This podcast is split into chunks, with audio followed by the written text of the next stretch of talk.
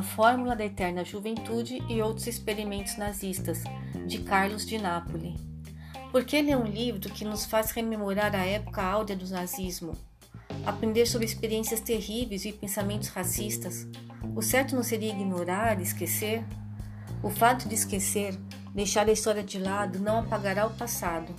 Não fará o tempo retornar e apagar as dores sofridas, as atrocidades infligidas. A história deve estar sempre viva, para que as futuras gerações aprendam com as antigas. Fiquem cientes da capacidade da humanidade em empregar o mal e fazer com que pensem e lutem para que essas e outras histórias não se repitam. Com o fim da Segunda Guerra Mundial, milhares de especialistas alemães dos mais diversos ramos da indústria e ciências chegaram à Argentina, contratados pelo governo do então presidente Juan Domingos Perón. O mesmo aconteceu nos Estados Unidos, União Soviética e em outros 20 países. Além das contratações oficiais, políticos e criminosos nazistas chegaram por conta própria na Argentina.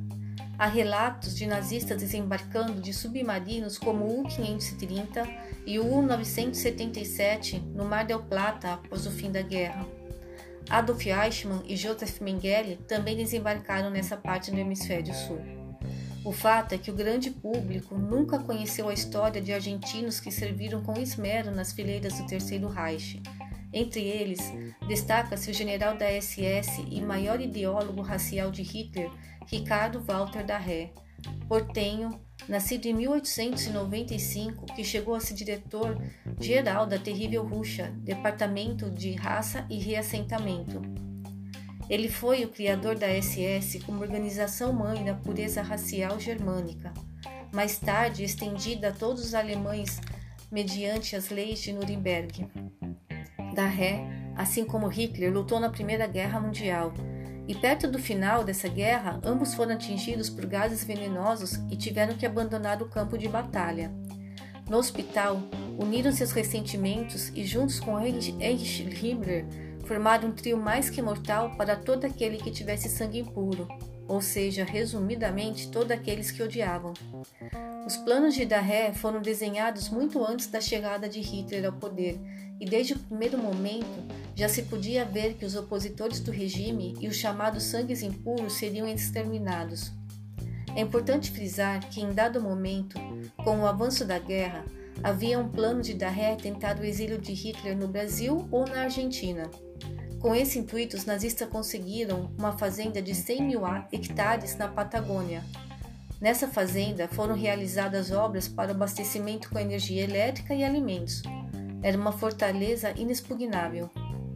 Antes da chegada de Hitler ao poder, no Partido Nacional Socialista Operário Alemão, Darré já planejava a chamada Nova Alemanha. Um dos principais desafios seria repovoá-la. Para isso, pretendiam repatriar jovens que haviam saído da Alemanha. Mulheres solteiras poderiam escolher determinados oficiais da SS para ter filhos sem a necessidade de se casarem. As crianças nascidas nesse sistema poderiam ser cuidadas por suas mães ou serem entregues ao Estado para sua criação, custódia e educação. Palacetes e casarões em zonas rurais seriam expropriados e destinados ao contato sexual e cuidados das crianças.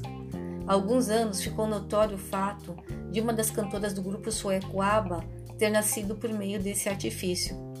Os nazistas haviam decidido quem seria a nova nobreza de sangue e solo e mesmo antes de entrarem no poder, por falta de obstáculos, por pior que fossem seus delírios, estes se transformavam em realidade em questões de horas.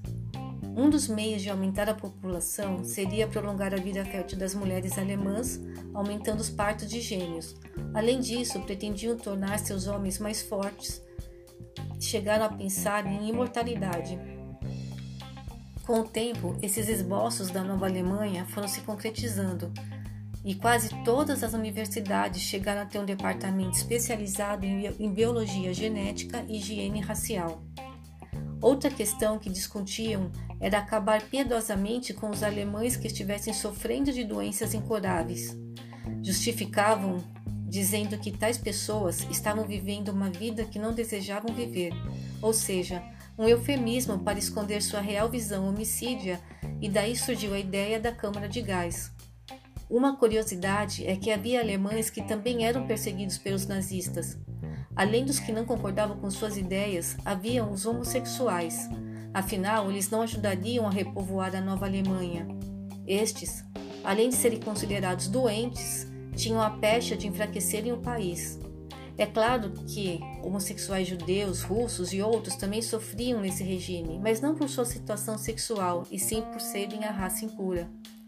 Seguindo o mesmo princípio de purificar a Nova Alemanha, pesquisas das mais atrozes começaram a ser realizadas.